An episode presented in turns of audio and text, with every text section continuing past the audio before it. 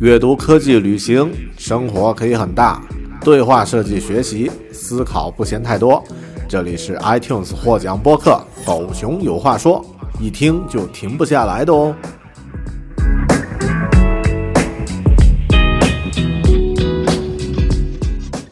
Hello，你好，欢迎收听和收看独立知识型脱口秀《狗熊有话说》Bear Talk，我是大狗熊。这一期呢是继续聊 WWDC。那么，呃，我们这一期的话题呢，就集中在苹果这一次发布并引起了呃热烈讨论的一个新兴的产品，叫 Vision Pro，它的虚拟现实啊头盔。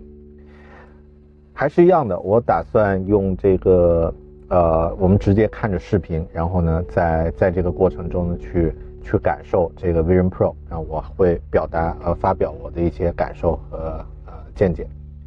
，OK，那么呃，首先 Tim Cook 给出了这个一个一个介绍，然后之后呢就出现了这个呃 Vision Pro 的一个一个演示。那么首先 Vision Pro 直接它演示，它并没有一来先跟你讲那些技术如何如何，这个也是苹果聪明的地方，它直接给你演示，在一个现场，一个用户戴上这个眼镜之后，他会看到什么？他会看到一个呃。完全不一样的界面，然后它的操作是用手指去去进行这个操作。接下来它切换到了一个工作场景，在这个工作场景呢，一个人戴着呃 Vision Pro 虚拟头盔，然后又切换到一个家庭娱乐的这个场景，他在这个家里面的沙发坐在这里看啊好莱坞的大片，可以享受一个身临其境的感觉。然后通过这种方式。大家就知道哇，这原来是我可以获得的一个啊完全不同的一个体验。然后之后呢，他又切换到了一个呃运用它进行这个交流、开视频会议的时候，戴着这个头盔参与到一个会议中。然后这个时候大家肯定会引起好奇嘛，说哦，我怎么能够用这样的一个一个设备做这些事情呢？它具体的体验是如何呢？那么之后呢，这个 Tim Cook 就开始啊。让那些具体的专家们去讲这个呃一个一个的细节，然后你可以看到它进入到这个里面会有一二三四五六六个不同的场景，然后这个场景的设定呢也和这个 Vision Pro 使用的这个界面是一致的，也就是 Vision Pro，因为我们戴上这个眼镜之后，周边的这个环境它都是由电脑生成的，而主要的内容呢会集中在中间。会集中在视觉中心的这个区域，所以它其实，在发布宣讲的这个这个风格的设定上，也使用了 Vision Pro 会呃啊会有的这种体验，所以你可以感受到苹果它是如何精心去设计它的这个发布会的。然后我作为设计师，特别对这个呃这种空间设计感兴趣，因为它其实将设计推进到了一个新的一个领域。就是我我们怎么在三维空间里面去设定，去设计人的体验和感受。那么苹果，我现在还没有去深入去看这个整个它发布会上推出的这个空间设计的那些原则理念啊，这个推荐。但呃，初步的感觉，它其实是在运用阴影、光影啊和啊一些这个不容易产生呃干扰影响的材质，比如毛玻璃啊这些啊，去打造这种用户体验的。那么，呃，更多的细节呢？以后，呃，我看完那个空间设计的这个部分呢，可能，呃，再看吧，有没有必要和大家分享？因为那个东西可能会比较枯燥一点。但，呃，这么说吧，就是说这个领域它是一个以往的设计师可能会稍微涉及到一点，但因为硬件没有任何硬件支持到这样这样的层级，所以，呃，它算是一个空白。那么对设计师来说呢，是一个挑战，也是一个机会。嗯，OK，那么他现在介绍的这个特点啊，就是在看主要内容的时候，你可以去定义你你和周围环境的这种 immerse，就这种沉浸的这种程度啊，可以是轻量级的沉浸，只是有一个画面在中间啊，比如说我们在工作的时候，可能就一个显示器飘在空中啊，就 OK 了。然后你也可以设定说，周边的环境全部都被隔离了那么都用这个三维的这个效果来实现，那么这也是 OK。所以，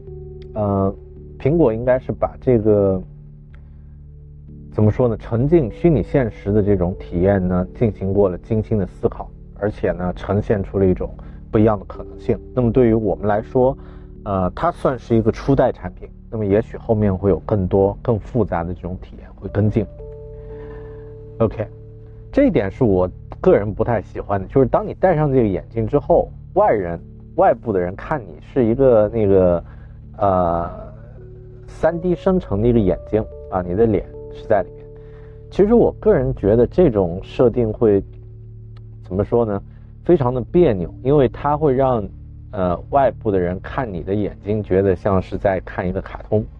啊，而且这种还是会有一点这个所谓的恐怖谷效应，因为这种，呃，就是虚拟生成一个眼睛的话，你再虚拟，再再现实，别人看也还是和真实会有区别，啊，所以，我比较期待就是说后面在，当他把这个功能开放之后，开发者能够玩出一些什么样的新的花样。啊，OK，其实这一点很难，因为你这样想啊，就是说它毕竟是在真实和人之间增加了一个层级，那么增加的这个层级，如果是在两者之间进行交流的时候，一定是障碍的。但是当你在进行用它进行信息处理的时候呢，比如说像这个场景，那么呃，这个黑人老头啊，老板看着就像一个公司老板啊，在这儿。开始啊，我打开软件啊，打开邮件啊，打开这个，呃，系统内嵌的这些呃这些功能啊，那么，呃，对这个对他个人的生产力和效率的提升，一定是数量呃另一个数量级的。这一点我和我们公司的同事啊，资深的设计师们也讨论过，就是说从个人层级来说，它可能会变成那种虚拟玩呃这个一号玩家的那种场景，啊，这个呃反乌托邦的那种场景。但是从工作层面上来说，这种效率的提升一定是，呃数呃，完全一个新的一个数量级。那么就我来说，我自己其实也特别喜欢这个，呃，就是这个用户场使用场景，就是用它来作为一个呃外部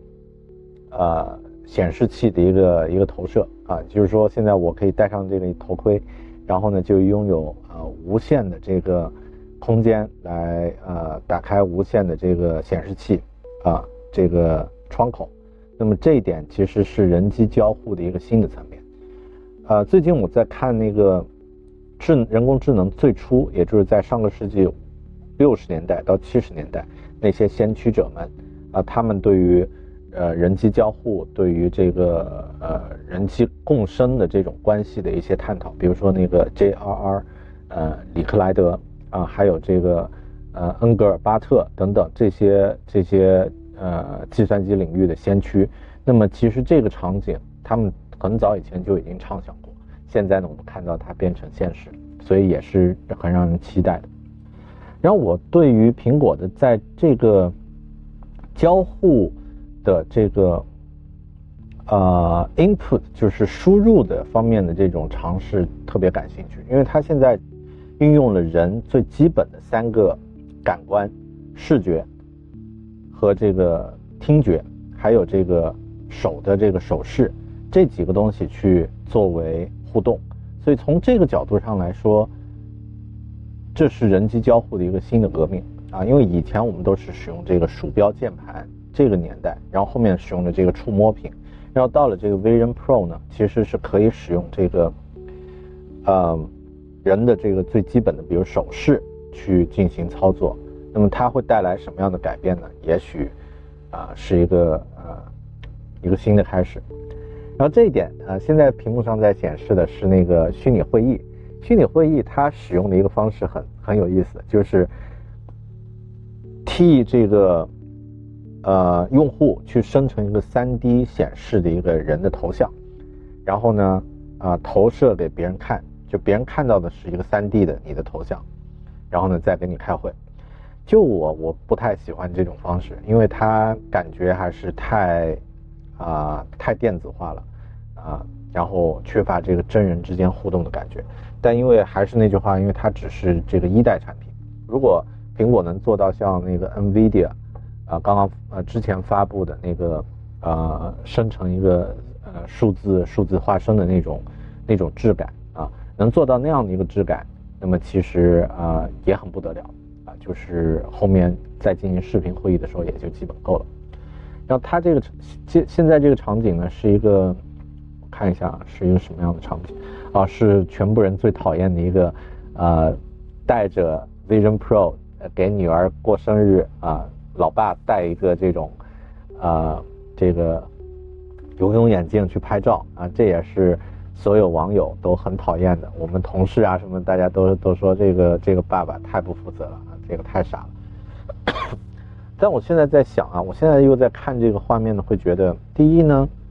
呃，这有点像当时用手机、用相机去拍照。那么，呃，你如果本心是参与其中的话，应该还好。第二呢，就是他不可能一直带着吧，对吧？第三呢，呃，这个场景是一个居家的场景，但如果是一个，呃，一个另外的体验的延伸的场景，大家可能会感觉会更爽。比如说，我现在在这个呃，我从来没有体验过就是宇航员上太空的感受。那么假设有一个宇航员，他戴着一个眼镜，从进入舱门就呃拍摄这个感受，然后最后到升升空，那么整个十分钟，然后他把这个视频呃给到我，我戴着这个眼镜，那么也可以体体验这个宇航员身如其境的这个感受。那么这个内容的感感觉应该是完全不一样的。它肯定是可以卖钱的。那么对于内容生产者来说，啊，这是一个生意，也是一个产业。那么对于刚刚那个家庭用户来说呢，反正我是不会戴这个眼镜去给我女儿拍照的，目前不会啊。呃，那么五三千五百美元买一个这种呃这种玩具的话，目前我也会被呃这个老婆活剥的啊。但如果当它降价到呃。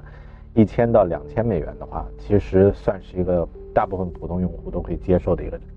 啊一个价位了。OK，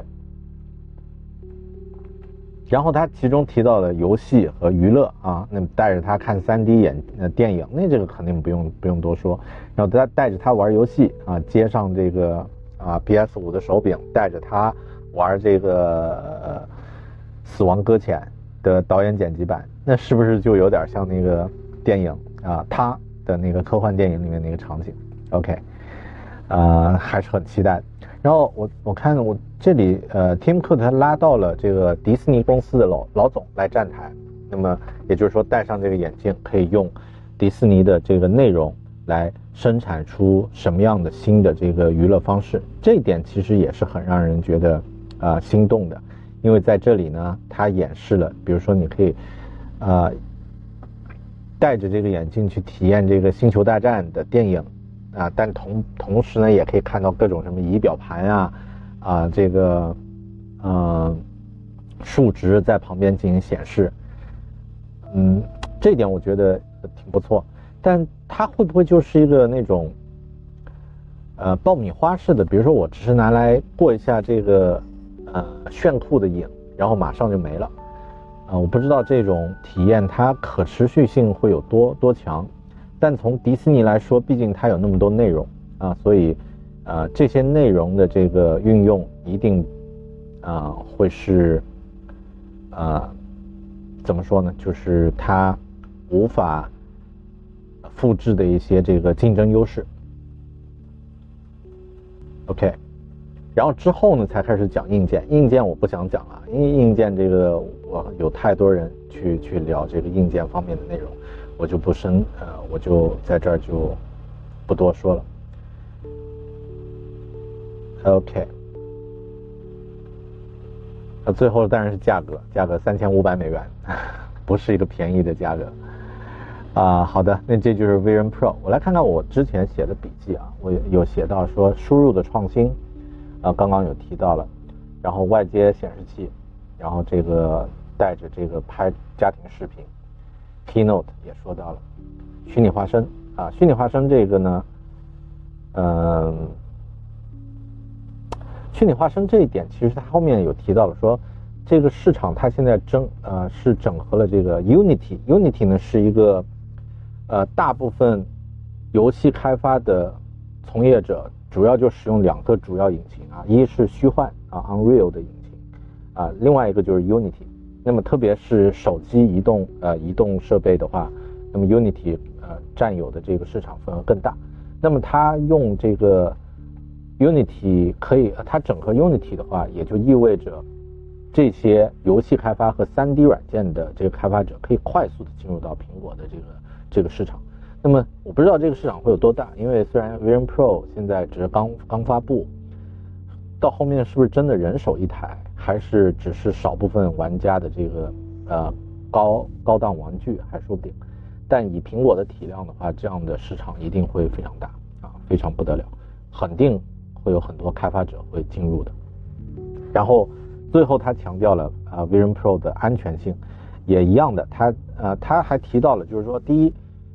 不光是呃你的安全，比如登录啊这些安全，甚至你在里面看什么东西，都是有安全的这个啊，他会考虑到了，就是这些都是隐私啊，那么都会给你做保护。OK，那么这就是关于 Vision Pro 的一些啊我的感受。那么再说一点啊，就我们有一个。同事和呃一个程序员聊这个呃这个新产品，这个程序员很兴奋，说这个 Vision Pro 是他非常期待一个产品，因为这个程序员呢他有呃一定的这个残疾，然后呢呃他觉得就是戴上这个眼镜，你看哪里就会呃哪里就会变清晰，那么其实是呃减少了他使用这个比如其他辅助设备的负担。其实我也觉得这也是 Vision Pro 这个产品的一个革命性的一点，就是它照顾了。呃，很多这个残疾用户，就是从这个可用性方面 （accessibility） 这个角度来说，可以有更多的人去使用啊这个科技产品，然后呢，呃，能够用它来进行呃增加自己生活的一些体验，或者是提升自己工作的一些可能性。所以从这个角度来说，我还是很关注的啊。当然，就目前来说，还是期待它能够推出。更新一代的产品，然后呢，能把这个价格和这个市场尽量的做大，然后呢，我们能够有更多的人去感受啊这个产品能够给我们带来的呃一些不一样的可能性吧。OK，好的，那就就是这一期关于 WWDC 的第二部分啊，Vision Pro 我的一些感受和体会。那么啊，这些体会都是个人的，而且啊，我做这期节目其实也是作为自己的一个回顾和。啊，笔记分享，那么呃没有做更多的这个系统的整理啊。如果你觉得有自己的一些感受和体会，也想分享或者有不同的意见呢，记得啊我们留言讨论啊，在这个 YouTube 上留言或者在我的 iTunes 播客啊的这个各个平台去留言都可以。好的，感谢您收听和收看，我们下期节目再见，拜拜。